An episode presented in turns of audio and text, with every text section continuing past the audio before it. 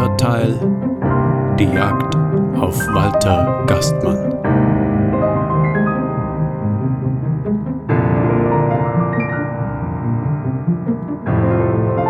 Sechzehnte Aventüre Die Villa.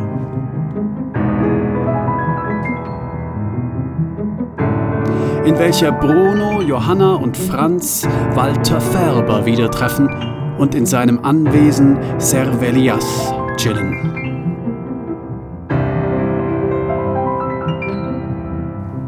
in welcher sie sich aufmachen, Walter Gastmann zu finden, den größten Bösewicht der uns bekannten Welt.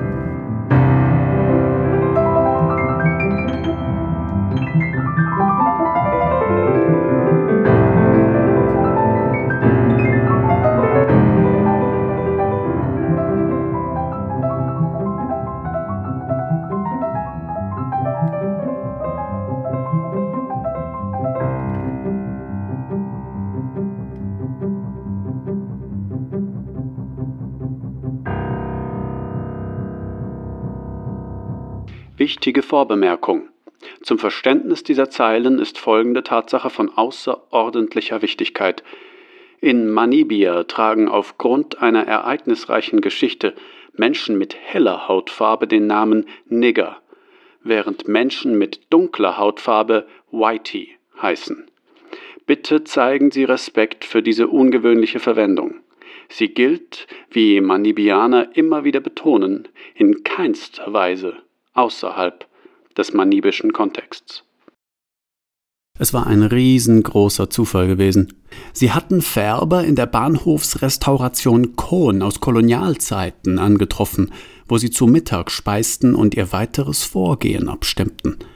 Bruno würde Erkundigungen einholen, Johanna einen Plan entwerfen und alte Adressen und Nummern sortieren, Franz sollte Handlungsoptionen, und da war er aufgetaucht hatte den Raum betreten wie ein Fürst, ähnlich wie damals in Chaipon City war es still geworden, auch hier schien ihn jeder zu kennen.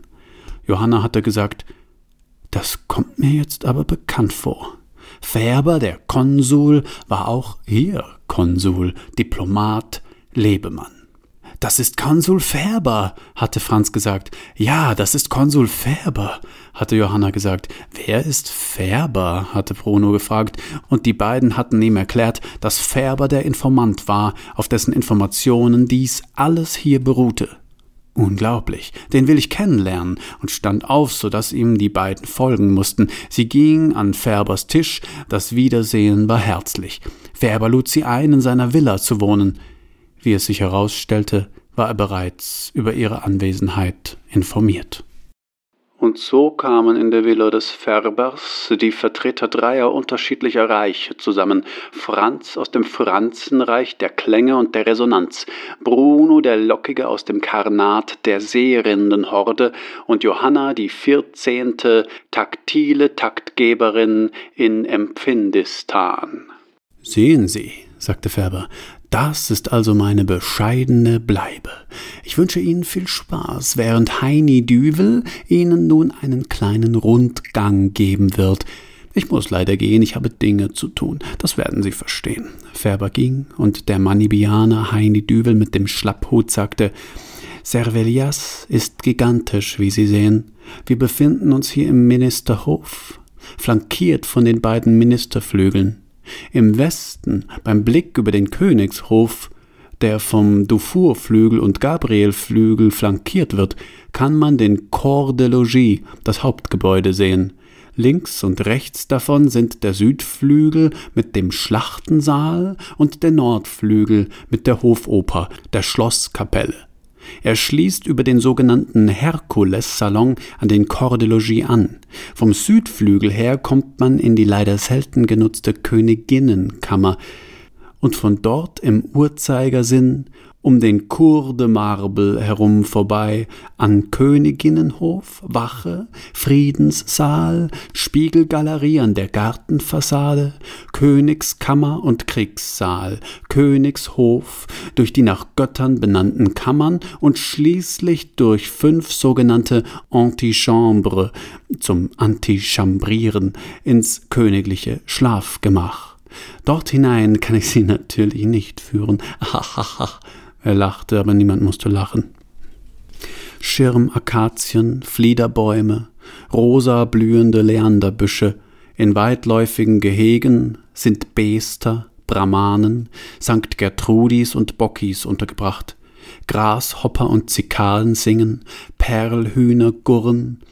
Ein Erdferkel in der Kastenfalle erregt allgemeine Belustigung hin und wieder eine Puffotter oder Natter, hin und wieder ein Schlangenbiss. Dann muss schnell gehandelt werden, sagen die Arbeiter. Die gefährlichen roten Wespen haben ein Nest gebaut.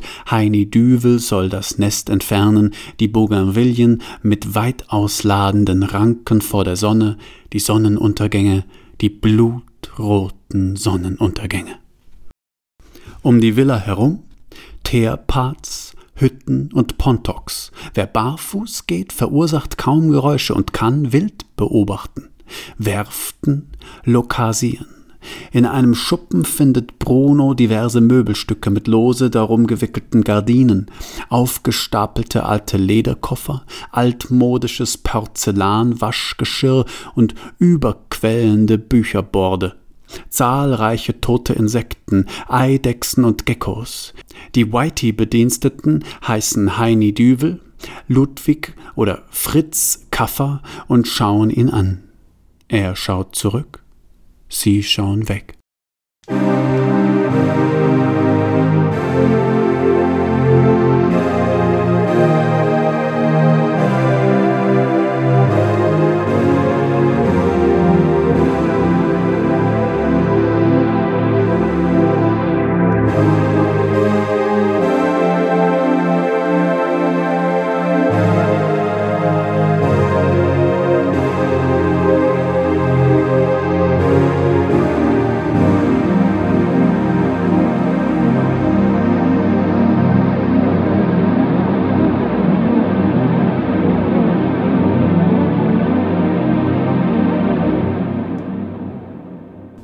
Färber in einem Anzug von Carlo Petrucci glänzt den Korridor entlang.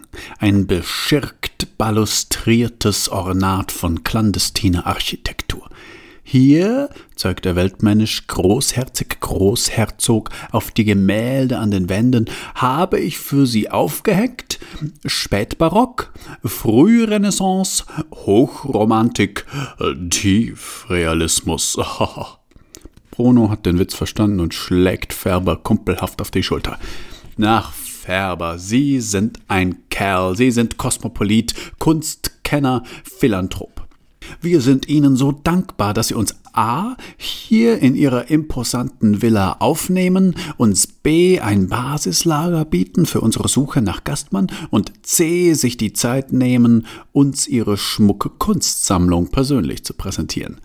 Färber zwirbelte seinen Es ist erreicht Zwirbelbart und sagte, Sie Schmeichler, Sie, das ist doch selbstverständlich.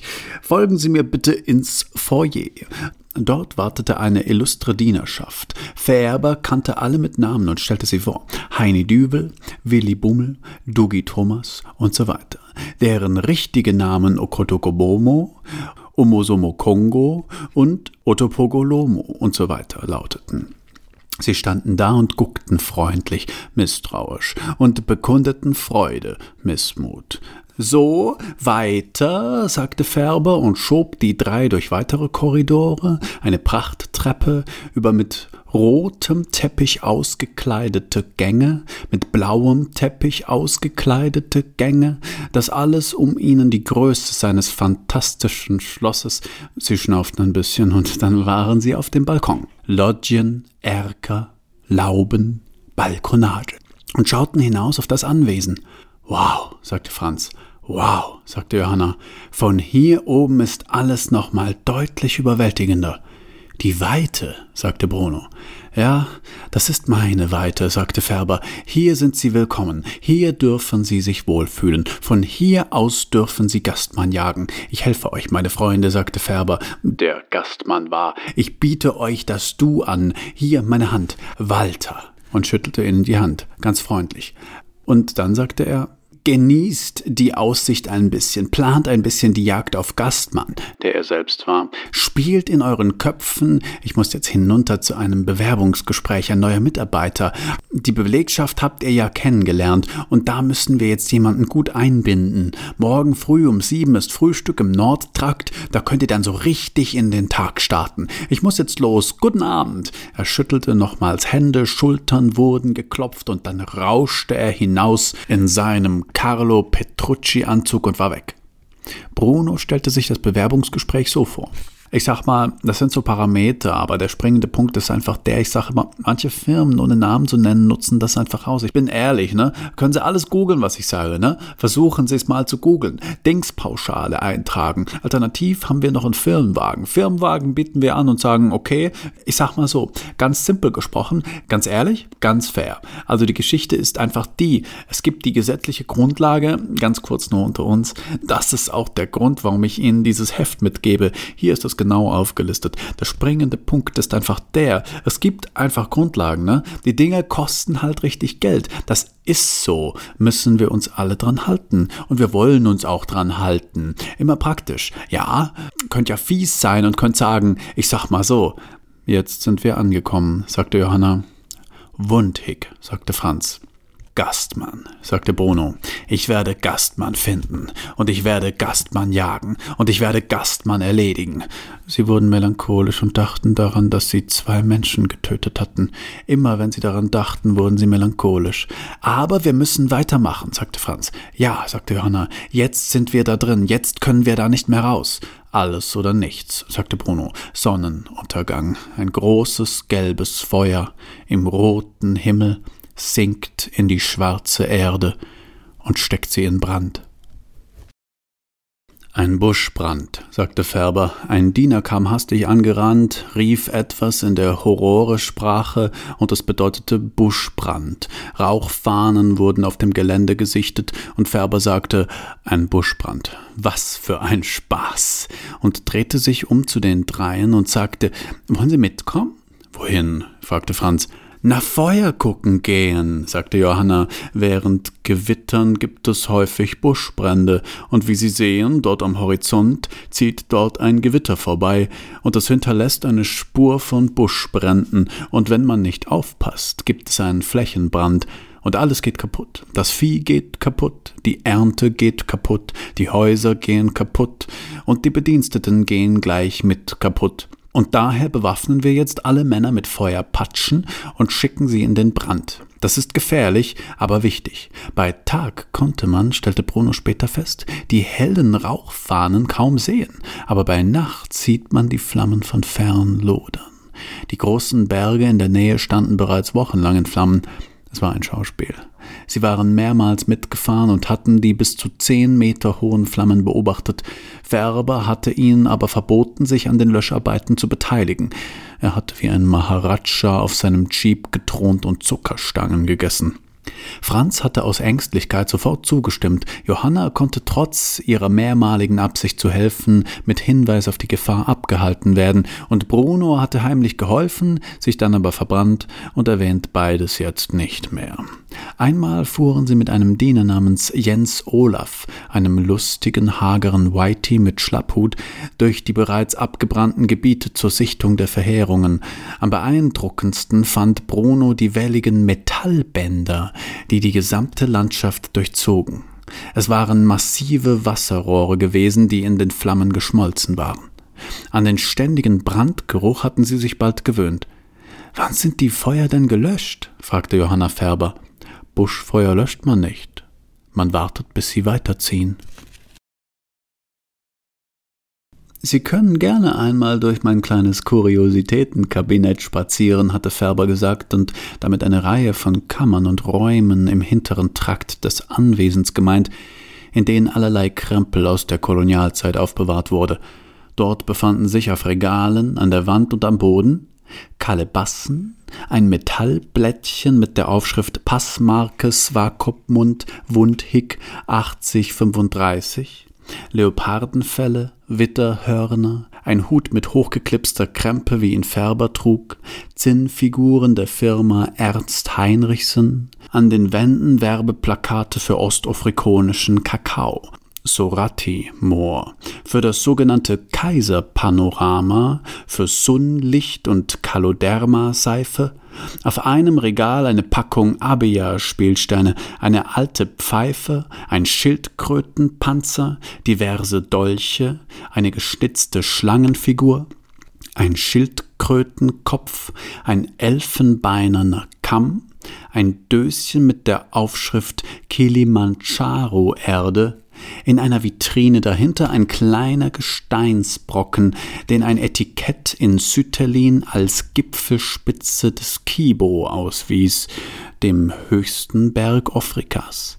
Diverse kleine Kolonnenfiguren, ein Stoßzahn-Trinkhorn, ein echter Elefantenfuß, Gänsehaut verursachend.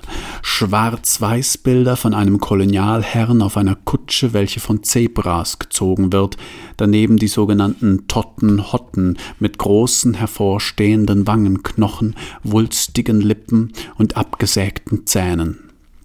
Auf dem Boden ein verstaubtes Maxim-Maschinengewehr, dahinter an der Wand eine sogenannte Kiboko, eine Nilpferdpeitsche und daneben ein Erlass in Frakturschrift, der besagt, dass von einer Züchtigung mit Nilpferdpeitsche abgeraten wird, da die zugefügten Wunden die Gezüchtigten auf Wochen hin arbeitsunfähig machten.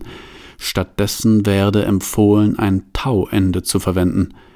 Dann Schwarz-Weiß-Bilder von Whiteys mit abgehackten Händen dann Schwarz-Weiß-Bilder von abgehackten Händen. Ich muss mal an die frische Luft, sagte Franz. Johanna wollte mit, nur Bruno blieb und nahm eines der Bilder in die Hand. Es gab auch ein Katzenklavier.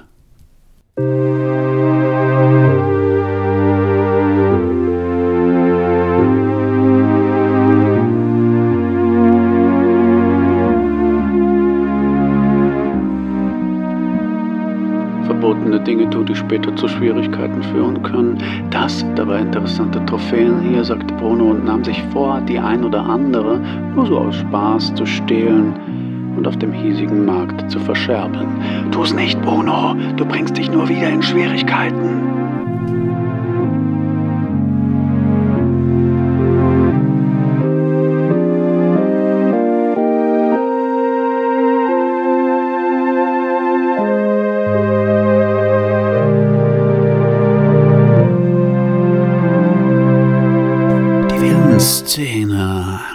Die Villenszene hat eine doppelte Funktion. Einerseits führt sie in das neue Setting in Afrika ein, andererseits zeigt sie die voranschreitende Dogmatisierung der Gruppe, denn weder Johanna und Franz noch der weitsichtige Bruno sind in der Lage, Färbers Identität als Gastmann zu erkennen. In einigen Realisationen ist dieser Tatbestand bis ins Groteske überzeichnet. Chamberlain 1925, die Villa in Wundhick, hat nicht einmal vor billigen Karlauer wie Villa in Willen zurückgeschreckt, der die Villa mit der Gestalt des Bösewichts verbindet. Das englische Wort Villain bedeutet Bösewicht und ist somit zumindest teilweise in der Villa enthalten oder so. Die Szene fungiert außerdem als Exposition für den dritten Akt. Der Rezipient erfährt hier die Absichten der Gruppe, Walter Gastmann als letzte Zielperson zu suchen. Färber bietet seine Hilfe in allen Belangen an und verspricht Gastmanns Aufenthaltsort ausfindig zu machen. Das Kapitel endet mit wechselnden Cliffhängern wie Unwetter, Wilderern oder Buschfeuer. Am Ende des Raumes ist eine Tür. Es ist eine gewöhnliche Tür mit einer schönen Maserung. Es ist die Gewöhnlichkeit dieser Tür, die mich eben zum kühnsten Gedanken anregte. Was, wenn diese Tür gar nicht in ein Hinterzimmer führt, nicht in eine Abstellkammer oder einen dunklen Korridor, sondern hinaus? Ich müsste nur hindurchgehen und wäre draußen. Soll ich hingehen? Soll ich sie öffnen? Bin ich es mir nicht schuldig? Wie lächerlich das doch ist. Aber wäre es nicht lächerlicher, nicht einfach hinzugehen und sie zu öffnen? Bruno war Hotelboy, Tänzer, Anstreicher, Zimmermann, Philosophieprofessor, Soziologe, Unternehmensberater, Banker, Verkäufer, Dandy, Hochschuldozent, Postbote, Bofrostmann, Klempner, Hütchenspieler, Spielmann, Artist, Akrobat, Schießbudenbesitzer, Kellner, Gigolo, Callboy, Bademeister, Pferdewirt, Schornsteinfeger gewesen. Johanna hatte Färber um eine Parzelle zum Gärtnern gebeten. Färber hatte ihr gleich einen Bediensteten zur Seite gestellt, der für sie die körperliche Arbeit übernehmen sollte, falls sie es wünschte. Johanna freute sich darüber und überredete Bruno mitzumachen, weil ein Riesenspaß. Eine Woche später begann die Regenzeit, man zählte 55 Millimeter Niederschlag. Dieser spülte den Mutterboden weg, die Beete waren komplett überschwemmt. Danach kam eine feuchte Hitze, dann gelangten Kudus in die Parzelle und fraßen alles auf. Dann kam ein Heuschreckenschwarm und fraß alles auf. Dann kam ein Stachelschwein und fraß alles auf. Dann kam ein seltener Nachtfrost und machte alle Pflanzen kaputt. Dann sagte Bruno, hm, und Johanna sagte, man muss dranbleiben, und Bruno sagte, aha. In Walter Färbers Villa befindet sich, oben im kleinsten, hochgeschraubtesten Minarett-Elfenbeintürmchen, ein arkanes Bernsteinzimmerlein, ein Alchemielaboratorium, in dem ein betäubter Bruno angebunden und mit bewusstseinserweiternden bzw. verringernden Psychopharmaka sediert sitzt. Unter eselsrufartigem Knarzen öffnet sich die beschlagene Holztür und herein tritt der Hausherr zur Unterhaltung aller und vor allem seiner selbst in eine wunderlich schimmernde Robe gehüllt, sprechend Herr Bono, wie wunderbar, Sie hier anzutreffen. Wollen Sie etwa adeptieren? Bruno erwacht langsam. Walter Gastmann nimmt einen Folianten mit der Aufschrift Die Smaragdtafel aus dem Regal, schlägt ihn auf. Nun, beginnen wir gleich, damit wir auch Sie eingereiht haben in den Kanon der bestimmten Elemente? Rauchen Sie? Cowboys Best raucht der Herr, kam es vom Stich des Hermes Trismegistos auf der Titelseite, und zwar immer so, dass er sie zwischen Mittel- und Ringfinger hält, wie ein Kuhtreiber. Interessant, rief Gastmann. Und stimmt es, dass Sie aus dem Süden stammen? Bruno murmelte, schnackselnder Spätzl. Schicher Grantler, depperter Gspusi, Bazi, Daddel, fiese Matenten unterm Plafond, Hutschen, Schnabulieren, Glangrig, Klubberl, Funzel, Zerm, Malat. Oh, das tut mir aber leid, sagte Gastmann. Doch dafür haben wir hier ein Panazee parat und er durchsuchte das Regal, in dem allerlei Destillations-, Extraktions- und Sublimationsapparaturen, darunter Alembike, Aludel, Filter, Kupelle, Mörser und Stößel, Retorten, Serpentinen, Pelikane, Igel und Gänse standen. Er nahm einen Erlenmeyer-Kolben heraus, in dem sich die gesuchte Flüssigkeit befand, und träufelte sie Bruno ein. Der ließ alles geschehen.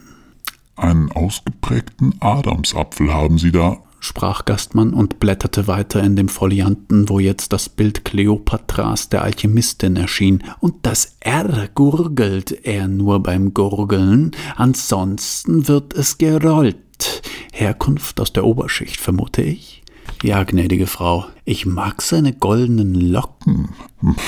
Frauen, sagte Gastmann und blätterte weiter. Aber Mathematik, sagte Khalid ibn Yazid um 655 bis 704, liebt er. Das ist sympathisch. Und Musik. Nun ja, wandte Abu Bakr Muhammad ibn Sakaraya ar-Razi ein, Punk, Rock und verwandte Spielarten. Was interessiert Sie an Mathematik und Musik, Herr Bruno?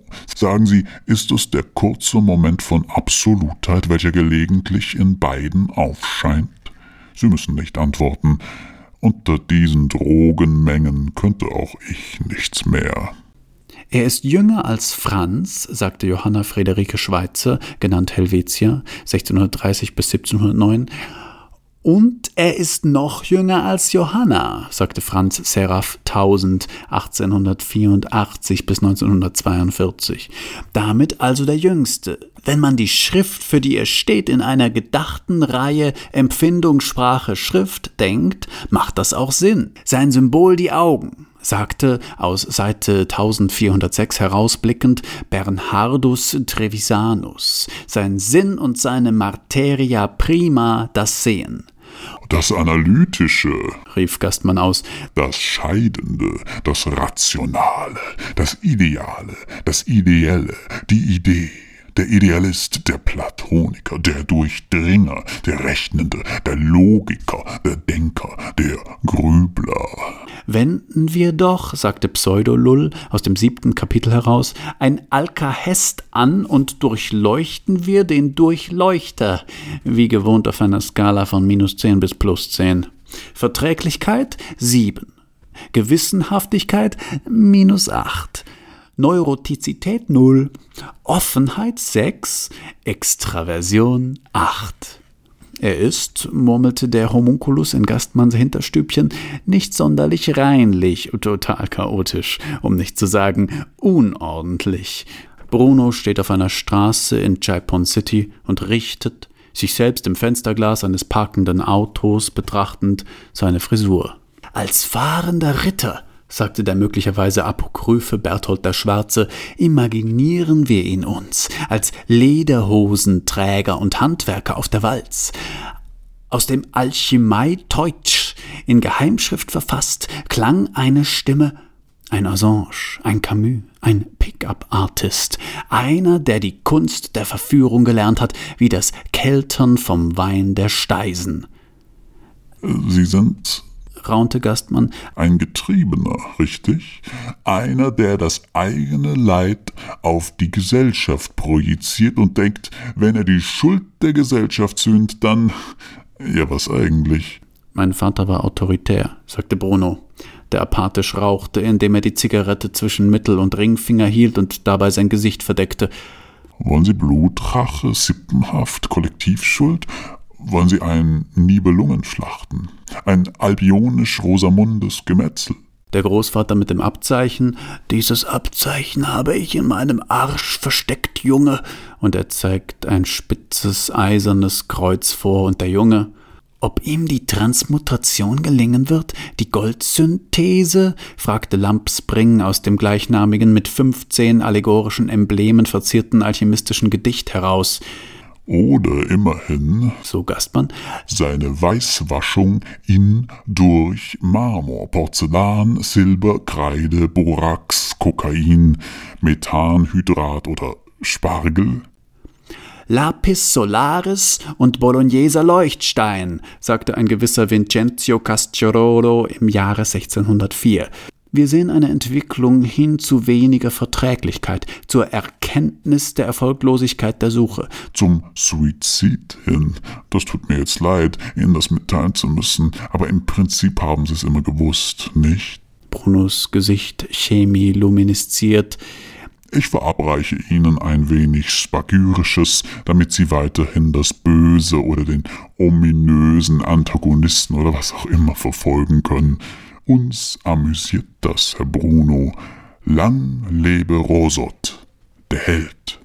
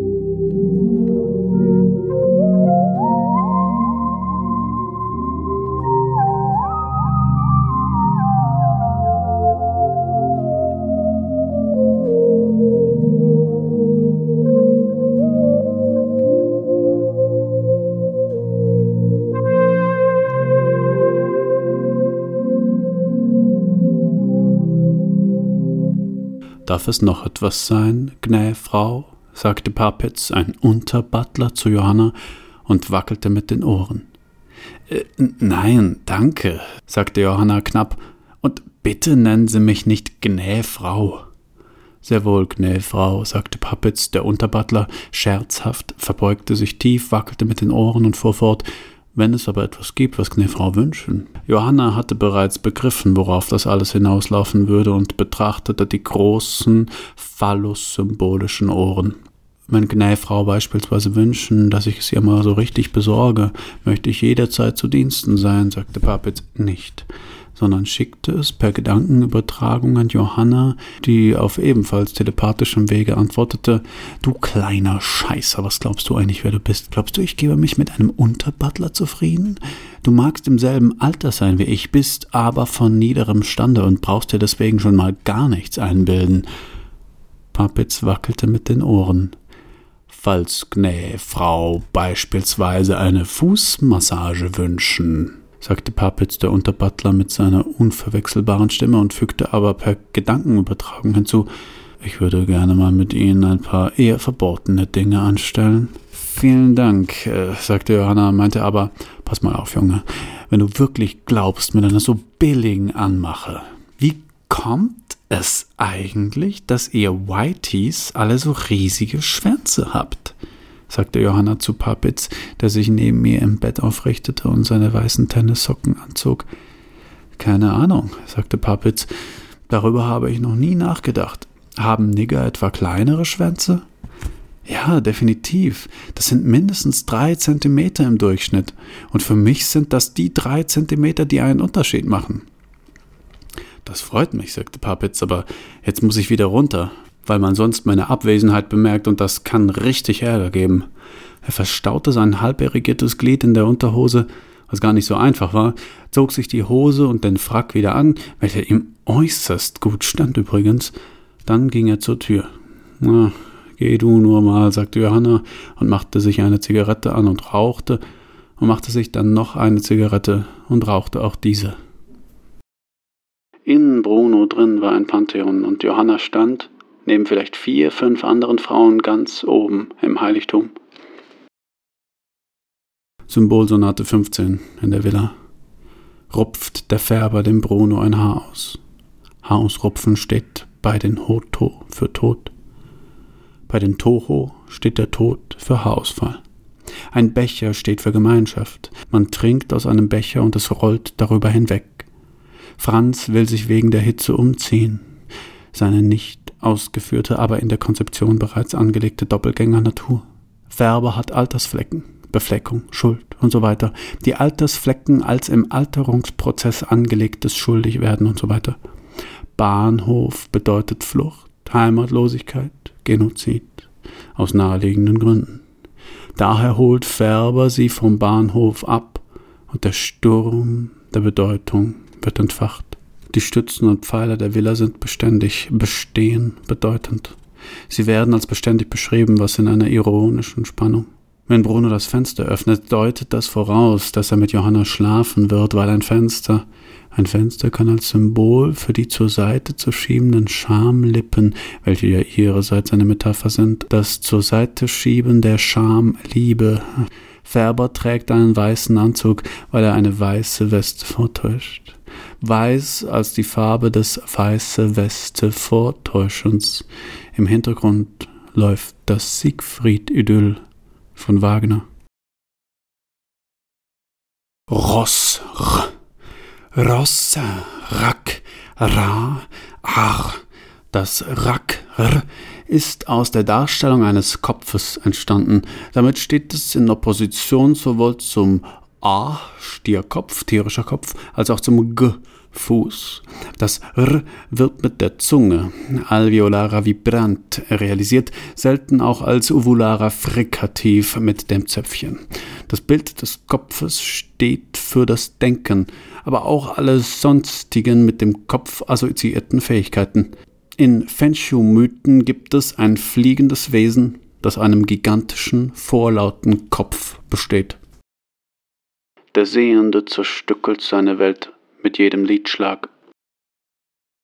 Die Völkermordumfrage. Wenn es einen Völkermord gäbe, wäre es Ihnen dann lieber, dass man Ihr Volk oder das der anderen ermordet?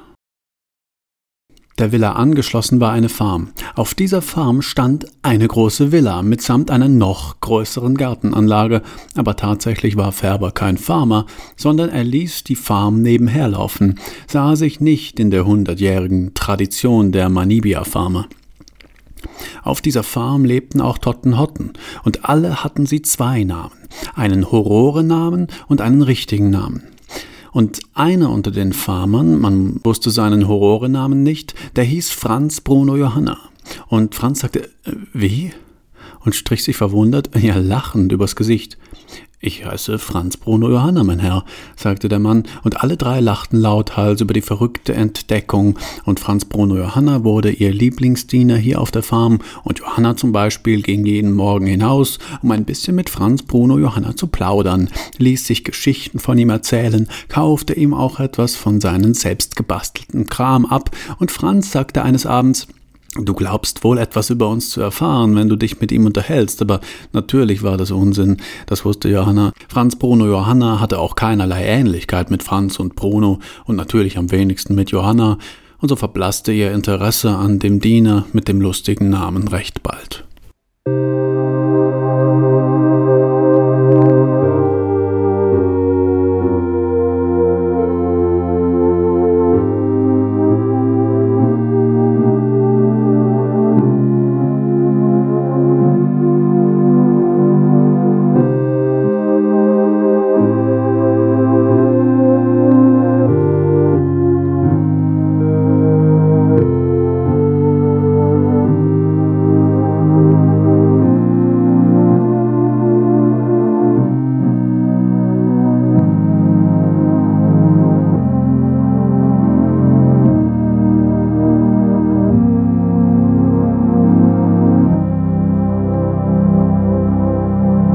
Färber sagte, was für ein Zufall, dass Gastmann sich hier offenbar aufhält, während ich zugegen bin. Wäre ich nicht betroffen, ich hielte es für einen übermäßigen Zufall, ja, für einen üblen Scherz. Ja, sagten alle wie im Chor, das ist ein verrückter Zufall. Färber zeigte einen Anstecker mit einem goldenen P in die Runde. Und dieses P, man könnte denken, es stehe für Phönix, aber es steht für ähm, P. Ja, für irgendetwas wird es stehen, lachte Johanna. Das haben Sie jetzt einfach kurz vergessen. Und sie nahm einen Zug von ihrer Zigarette. Es war Abend, und sie saßen auf Färbers Terrasse und blickten in die Wüste, die unendliche, deren mannigfaltige Schönheit papp, papp, papp. Färber tat ein Stück Zucker in seinen Tee. Bruno sagte, ich frage mich, wie es sein muss, ein gesuchter Schurke zu sein. Ach, das ist nicht weiter problematisch, sagte Färber. Man gewöhnt sich daran. Also nicht, dass ich das aus eigener Erfahrung, aber so stelle ich es mir vor. Denn sehen Sie, ich gehe davon aus, dass Gastmann nicht nur ein Schurke ist, sondern ein Superschurke. Mit allen Wassern gewaschen, hat es sozusagen faustdick hinter den Ohren und vor allem hat er Geld, viel Geld. Er wohnt wahrscheinlich in einem Unterschlupf in der Wüste, reist viel, tut, was ihm gefällt und alle Ermittler, die ihm auf die Spur kommen, B oder R sticht er einfach ja, sagte Franz, er besticht sie einfach. Das ist die Krux. Da kann man ein noch so guter Ermittler sein. Wenn einem ein paar grüne Scheine vor die Nase gelegt werden, vergisst man schnell, warum. Sagen Sie, Färber, sagte Bruno, hat man sie eigentlich jemals für Gastmann gehalten? Ich meine, wie Sie selbst sagten, gibt es ja verblüffende Übereinstimmungen. Verblüffend ist untertrieben, unterbrach ihn Färber, ließ dann aber Bruno wieder zu Wort kommen. Und ist es da nicht vorgekommen, wenn die Vermittler vor ihrer Tür gestanden sind und sie für Gastmann gehalten haben? Aber natürlich, sagte Ga Färber, das ist tatsächlich bereits vorgekommen. Und ich sage es Ihnen ehrlich, mir ist nichts anderes übrig geblieben, als Schauen Sie, ich habe einen Ruf zu verlieren, die Herren meinerseits mit horrenden Summen zu bestechen. Stellen Sie sich vor, die hätten mich da in irgendetwas hineingezogen und meine G Geschäftspartner hätten davon Wind bekommen. Nicht auszudenken. Das kann ich verstehen, Herr Färber. Ich bin mir sicher, dass jeder an diesem Tisch an Ihrer Stelle genauso gehandelt hätte. Ja, sagte Franz, es gibt keine absolute Moral. Ja, sagte Bruno, wenn man für das Gute kämpft, muss man sich unter Umständen derselben Mittel bedienen wie die Schurken. Wer sagt, dass die Schurken ein exklusives Recht auf die effektivsten Methoden hätten, ja, sagte Franz, es gibt keinen Zusammenhang zwischen Methode und Moral. Ja, sagte Bruno, man sollte den Schurken kein exklusives Recht auf die effektivsten Methoden einräumen. Färber tat ein Stückchen Zucker in seinen Tee und schaute die beiden, dann alle drei ungläubigen Blickes an. Sagen Sie, tun Sie nur so oder verstehen Sie es wirklich nicht? Was verstehen wir nicht? fragte Johanna. Ja, sagte Bruno, was verstehen wir nicht? Ja, Färber, sagte Franz, was meinen Sie? Färber stand auf, er war dick und es bereitete ihm Mühe, warf die Arme in einer einladenden Geste von sich und sagte Ich bin es, ich bin Gastmann. Ein beständiges Zirpen aus der Wüste, die Luft flirrte, die Wüste ein gigantisches schwarzes Loch mit diesen Sternen darüber. Dann brachen alle drei ein großes Gelächter aus. Was für ein Scherz, was für ein Abend, was für ein Gesellschafter dieser Färber doch ist. Ist sich nicht zu schade, den Superschurken zu geben für einen Partygag. Alle waren sich einig. Färber, Sie sind ein Wahnsinnskerl. Färber, wenn ich nicht wüsste, dass Sie es nicht sind, ich würde Ihnen die Schurkenrolle sofort abnehmen. Sie geben einen prima Gastmann ab. Habt ihr gesehen, wie er geguckt hat? Wie er diesen Blick der Verwunderung gemacht hat? Ein großer Schauspieler. Ein Hoch auf Färber, sagte Bruno. Ein Hoch auf Färber. Färber ließ die Arme sinken, er gab es auf und ließ sich feiern, lachte laut und schallend mit. Papitz, bringen Sie Champagner. Warum gibt es in den nettesten Ländern eigentlich immer die schlimmsten Verbrecher? Und dann Färber, das fette Schwein, tänzelte wie ein Ballettnilpferd, streckte die Arme nach oben, plié, machte eine Pirouette, tänzelte um Bruno herum, pfiff dabei teils eine Melodie, teils zählte er bis acht, weil Balletttänzer bis acht zählen, und rupfte dann, wie aus heiterem Himmel, als er direkt hinter Bruno war, sich dieser nichts Böses dachte, ob der Hampelei diesem ein Haar aus. Au! rief Bruno. Was soll das? Ich hab's! rief Färber und hielt das Haar in die Luft wie eine Trophäe. Es war lustig gewesen. Wilderer, sagte Färber. Ein Diener kam hastig angerannt, rief etwas in der Horrorsprache und es bedeutete Wilderer. Wilderer wurden auf dem Gelände gesichtet und Färber sagte Wilderer, was für ein Spaß und drehte sich um zu den dreien und sagte, wollen Sie mitkommen? Franz, wo, wohin mitkommen? Zu, den Wilderern? fragte Johanna. Ja, wir gehen die Wilderer jagen, lachte Färber. Allen dreien wurde erstmal nicht gut dabei zumute. Sie wildern die Wilderer? fragte Bruno. Wenn Sie das so sehen wollen, aber natürlich wildern wir nicht die Wilderer, sagte Färber, sondern wir verjagen sie von unserem Land. Auf unserem Land haben Wilderer nichts zu suchen, und das werde ich Ihnen nun auch begründen. Umweltschutz. Ja, sagten alle, das stimmt. Die Arten sterben aus, und wenn man sie nicht schützt, man schützt die Arten am effektivsten, indem man die Wilderer abschießt, sagte Färber, denn sobald die Wilderer am eigenen Leib erfahren, was sie mit den armen aussterbenden Tierarten anstellen, aber jagen sie denn nicht selber? sagte Bruno. Ja, aber wir jagen kontrolliert. Wir haben ein Auge auf den Bestand, überhaupt nicht mit Wilderei zu vergleichen. Das musste Bruno dann auch schnell einsehen.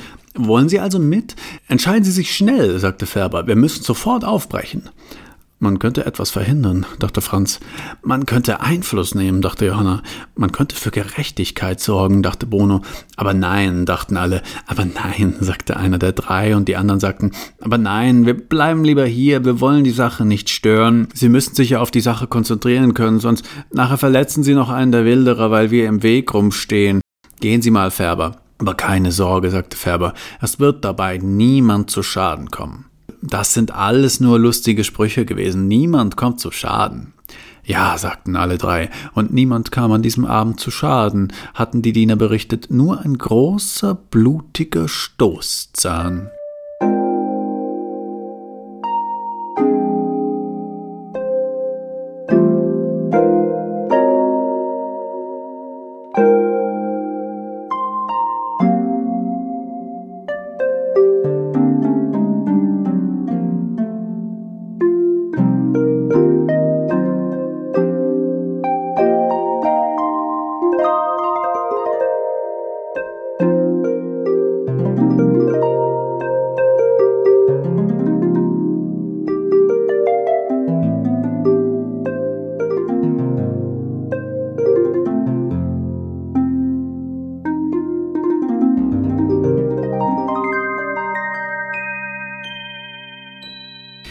Fiel es anfangs nicht leicht, die Bediensteten voneinander zu unterscheiden, weil sie alle gleich aussehen, dachte Bruno, alle sehen sie gleich aus. Wie soll man denn diese Leute voneinander unterscheiden? Wie soll das gehen? Wie macht Färber das? dachte sich Bruno. Wie unterscheidet er seine Bediensteten? Das ist ja durchaus wichtig. Zunächst versuchte Bruno, sie anhand ihrer Kopfbedeckungen zu unterscheiden. Samuel mit der eher roten Mütze, Friedrich mit der blauen, Wilhelm mit der gelben. Aber dann fiel ihm auf, dass sie anscheinend Spaß Spaß daran hatten, die Kopfbedeckungen untereinander auszutauschen, und alles war dahin. Färber sagte, das ist wie bei den Hyänen. Die Hyänen sehen alle gleich aus, aber untereinander kennen sie sich. Sie haben individuelle Fellmuster und sie können sich riechen. Sie riechen ja sehr intensiv. Mit Hilfe ihrer feinen Nasen können sie sich auf mehrere hundert Meter riechen. Das ist schon beeindruckend und so machen die das, sagte Färber. Vielleicht sage ich Ihnen noch ganz kurz voraus, sagte Färber, was Sie alles sehen und erleben werden auf Ihrem Weg durch die Savanne. Dies ist vor allem deswegen sinnvoll, weil Sie sich dann in der jeweiligen Situation besser auf das Wesentliche konzentrieren können. Zudem ist ja eine Erfahrung anders, wenn man vorgeprägt ist. Ich behaupte besser da man das Erlebte dann einordnen kann. Nun also zur Auflistung der Pflanzen, Tiere und Landmarken, die Ihnen auffallen werden. Zuallererst wären da die Silberreiher, die wir jagen, um an deren Federn für Damenhüt zu kommen, dann die Mollusken und Käfer, aus denen Stoffe für Pharmazie und Chemie gewonnen werden aus denen Stoffe für Pharmazie und Chemie gewonnen werden, Schildkröten, Nashörner und Waldelefanten für den asiatischen Potenzmittelmarkt, Malrasvögel, deren Krallen wir als Souvenir verkaufen, Spießböcke, die so afrikanisch aussehen, dass wir sie gut an Zoos in Europa verkaufen können, Zebramangusten, die im Tierhandel ebenfalls viel einbringen, Zugvögel aus Europa, mit denen wir ein geheimes Brieftaubensystem eingerichtet haben, Welwitschi-Pflanzen, die über 100 Jahre alt werden, die aber trotzdem nur ein einziges Blattpaar besitzen und die wir als Wappenpflanzen an nationalistische Manibianer verkaufen. Ihnen werden weiterhin auffallen die endlosen Weiten durchzogen von Drahtzaun,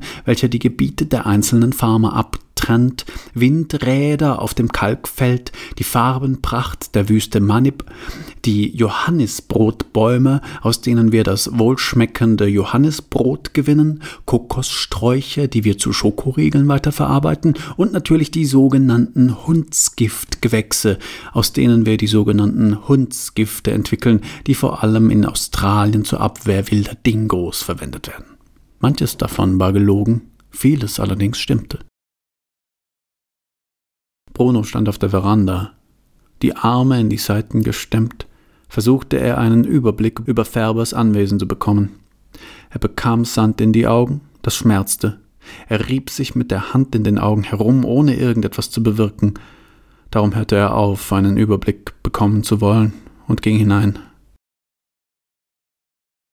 Mit dem Auto dann fuhren sie mehrfach Eingeborene an. Plumps hat es gemacht. Oh, sagte Färber. Mist, jetzt haben wir wieder eine Eingeborene angefahren und alle im Auto sind aufgeregt. Was wird jetzt passieren? Lebt die Person noch? Wird man uns verhaften? Die Polizei sucht uns doch. Wird man da wo eingetragen? Sollen wir aussteigen? Und Färber meint, Ruhig Blut, mal kurz beruhigen. Ich fahre jetzt hier rechts ran. Es war so ein dumpfer Aufprall gewesen, wie ein Fußball, der aus der Nähe auf ein Autodach geschossen wird. Und es hat sich auch so an und es hat sich auch so angefühlt. Blinker setzen, seufzen, einschlagen, ratsch, und das war die Handbremse, den Rückspiegel überprüfen, Dort sieht man ein kleines Häufchen, aber das Häufchen richtet sich schon wieder auf. Färber steigt aus, geht hin. Die Sonne brüllt, alles sind flirrende Luftspiegelungen. Er drückt der Frau etwas in die Hand. Man kann sehen, wenn man in den Rückspiegel schaut, die Augen dabei zukneift, weil es ja hell ist draußen, dann kann man erkennen, dass es kein Geldschein ist, sondern ein Zettel. Und Färber wendet sich ab von der Frau, nicht ohne ihr noch einmal die Hand auf die Schulter gelegt zu haben, kommt zum Auto zurück, steigt ein, Autotüren Schließgeräusch und sagt, so schlimm war es gar nicht, ihr ist nichts passiert, ich habe ihr was gegeben, und als er den Motor startet, kann man, wenn man noch einmal mit zugekniffenen Augen in den Rückspiegel blickt, vermuten, dass die Frau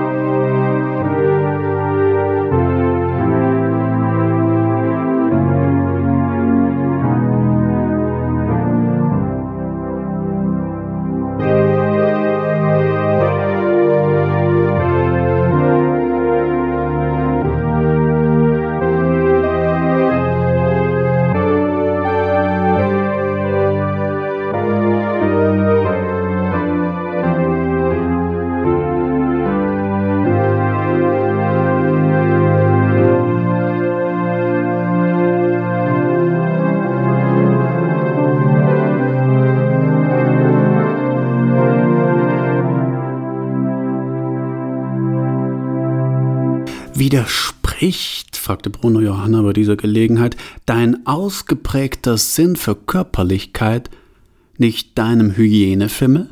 Deine starke Körperlichkeit, wenn du zum Beispiel Leute umarmst, abknutschst wie ein kleines Kind, deinem Hygienefimmel, der sich darin äußert, dass du dir alle zehn Minuten die Hände waschen gehst und nicht aus Flaschen anderer trinkst, deine enorme, ausgeprägte, sich in deinen Bewegungen und deinem Gang zeigende Körperlichkeit, deinem zwanghaften, sich in wiederholtem Abreiben mit einem Taschentuch von Gegenständen, die von anderen Leuten berührt worden sind, zeigenden Hygienefimmel?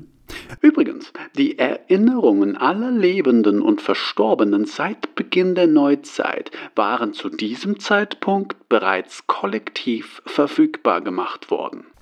Mag sein, sagte Johanna und nippte misstrauisch an ihrem Pokal mit einem teuren Whisky aus der Hausbar. Dass dir das so erscheint, mag sein, dass vieles auf den ersten Blick paradox erscheint, aber oft scheinen die Dinge ja paradox, weil wir nicht gewohnt sind, das entweder oder im Unsinne zu denken, sagte Johanna und lehnte sich in ihren Ohrensessel zurück. Das Problem mit den Erinnerungen allerdings ist, man weiß nicht, inwiefern sie wahr sind.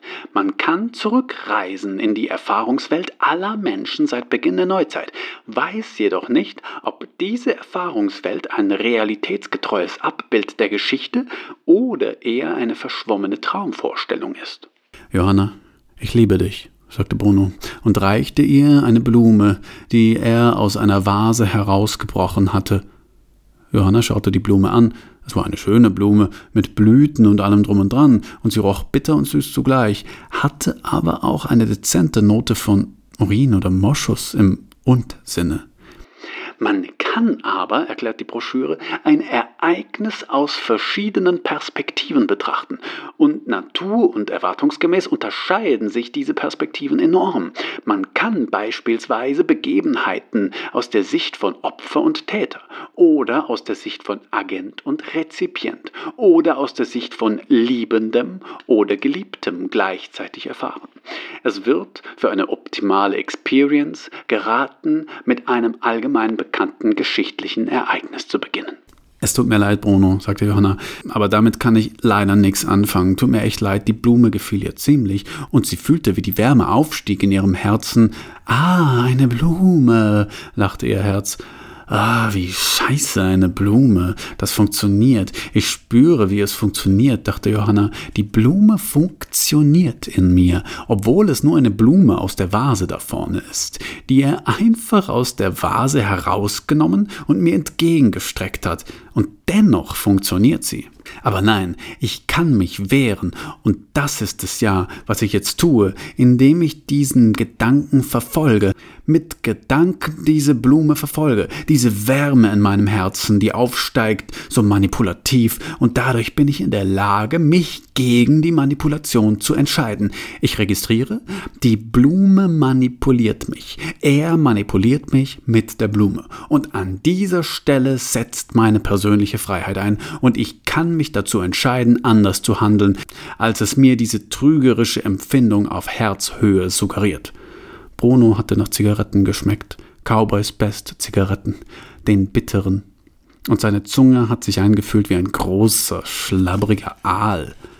Jetzt, als Johanna den Mund schloss, wurde sie sich eines schleimigen Films gewahr, den Brunos Speichel auf ihrer Zunge zurückgelassen hatte. Sie spürte den Speichel, der sich teilweise noch auf ihren Lippen und in ihren Mundwinkeln befand, langsam an der heißen afrikanischen Luft trocknen.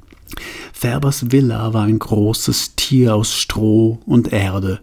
Im kolonialen Stil lebte es vor sich hin und beherbergte die Dienerschaft Färbers, die sich zusammensetzte aus Dienstmädchen, Kellnern, Butlern, Gärtnern, Kurtisanen, Hausmeistern, Handwerkern, Köchen, Küchenhilfen, Kleinkünstlern wie Puppenspielern und Artisten, Medizinmännern und einer vollständigen neunköpfigen Kimba-Familie, welche man hier angesiedelt hatte, allein zu dem Zweck, dass sie möglichst unauffällig vor sich hin lebte, um den Besuchern einen authentischen Eindruck der Lebensweise der Kimba zu vermitteln. Nur ganz selten hielt sich der Konsul selbst hier auf. Die meiste Zeit funktionierte das große Tier aus Stroh und Erde ganz für sich und ohne seinen ursprünglichen Herrn, für den es ja geschaffen worden war. Willst du mir nicht, sagte Bruno, indem er sich eine Cowboys Best anzündete, beweisen, dass du deine Paradoxien auflösen kannst und einen Schluck von meinem Kimberbier nehmen? Er streckte ihr die Flasche hin. Ah, Kimberbier, sagte Johanna. Das ist mit Milch, oh, richtig? Ja, sagte Bruno, Kimberbier ist mit Milch von den Kimber, dem Stamm, der berühmt ist für seine Friedfertigkeit und für die Tatsache, dass die Mütter den Babys die Nahrung vorkauen und sie diesen in Form eines Breis von Mund zu Mund verabreichen. Ah, sagte Johanna und blätterte in einer randomisierten Erinnerung. Nee, lass mal. Ich finde nicht, dass ich gerade was beweisen muss. Es war einmal kein Gott, der erschuf nichts. Das nennen wir heute den Urknall. Auch Bruno blätterte gelangweilt ein paar Erinnerungen durch. Keine davon schien ihm Spaß zu machen. Er rauchte die Cowboys Best auf und warf den Stummel in die von Johanna verschmähte Bierflasche. Auf dem Blatt einer Zimmerpflanze saß eine Baumwarze, Picromerus bidens, und saugte an der Raupe eines Tagpfauenauges. Die Raupe des Tagpfauenauges ist schwarz mit weißen Punkten und hat in jedem Segment zwei abstehende mit Härchen besetzte Fühler. Bruno nahm aus Langeweile die Raupe zwischen die Finger und ging damit auf Johanna zu. Die wich erschrocken zurück und sagte, Hör auf damit, Bruno, du Idiot, geh weg, verpisst, geh weg, das ist nicht lustig, du musst mich nicht von meinen, verpiss Verpiss dich, Bruno, lass das, du Scheißkerl. Ich hab dich nicht darum gebeten, meine Paradoxien aufzulösen. Meine Paradoxien gehören mir, du Scheißkerl. Bleib mir weg mit dieser Scheißwanz. Oh, verdammte Scheiße. Was soll der Scheiß? Ich brauch keine Scheißwanz. Igitt, Bruno. Riechst du nicht, wie sie stinkt? Lass sie los. Ich Bruno, lass das, wir können gerne den ganzen Tag durch dieses scheiß Wohnzimmer hier rennen. Sie rannten mittlerweile durch das Wohnzimmer. Wir können gerne. Bruno, du Idiot, ich hasse dich, bleib mir weg mit dem Scheißvieh. Sie drehten sich jetzt um eine große Tafel mit edlen Stühlen und Goldbesteck. Bruno! Und Johanna rannte weg von dem Tisch. Sie wusste gar nicht warum, aber das war nicht klug, denn auf der langen Strecke des Korridors, in den sie jetzt flüchtete, war er schneller als sie und holte sie ein, konnte sie in eine Ecke drängen. Bruno, du Scheißkerl, lass das arme Tier ist so ein Scheißvieh, lass mich los, verdammt. Bruno hielt Johanna fest und kam immer näher mit der Wanze, der Scheißwanze. Ist doch nur Spaß, sagte Bruno, sonst lernst du's nie. Was lerne ich nie, du Scheißkerl, verpiss dich, was soll das? Und Bruno kam immer näher und der Säbel zerschnitt Bruno in 200 Teile. Johanna nahm den Säbel von der Wand und zerschnitt Bruno. Den kolonialen Säbel mit dem eingravierten Tiger nahm sie von der Wand, zog ihn aus der Scheide, zerteilte damit sowohl Bruno als auch die Wanze in einer einzigen Bewegung mittendurch, so dass sowohl Scheißkerl als auch Scheißwanze von nun an des Plurals bedurften. Und in der kollektiven Erinnerung gab es 312.476 Vorfälle, die man ähnlich erzählt hätte und die mit einer Zerteilung in 200 Teile endeten. Johanna hatte es nachgeprüft. Genau 312.476 ähnliche Erinnerungen, was nicht viel war, wenn man bedenkt, dass es bis zu diesem Zeitpunkt 108 Milliarden Menschen auf der Erde gegeben hatte.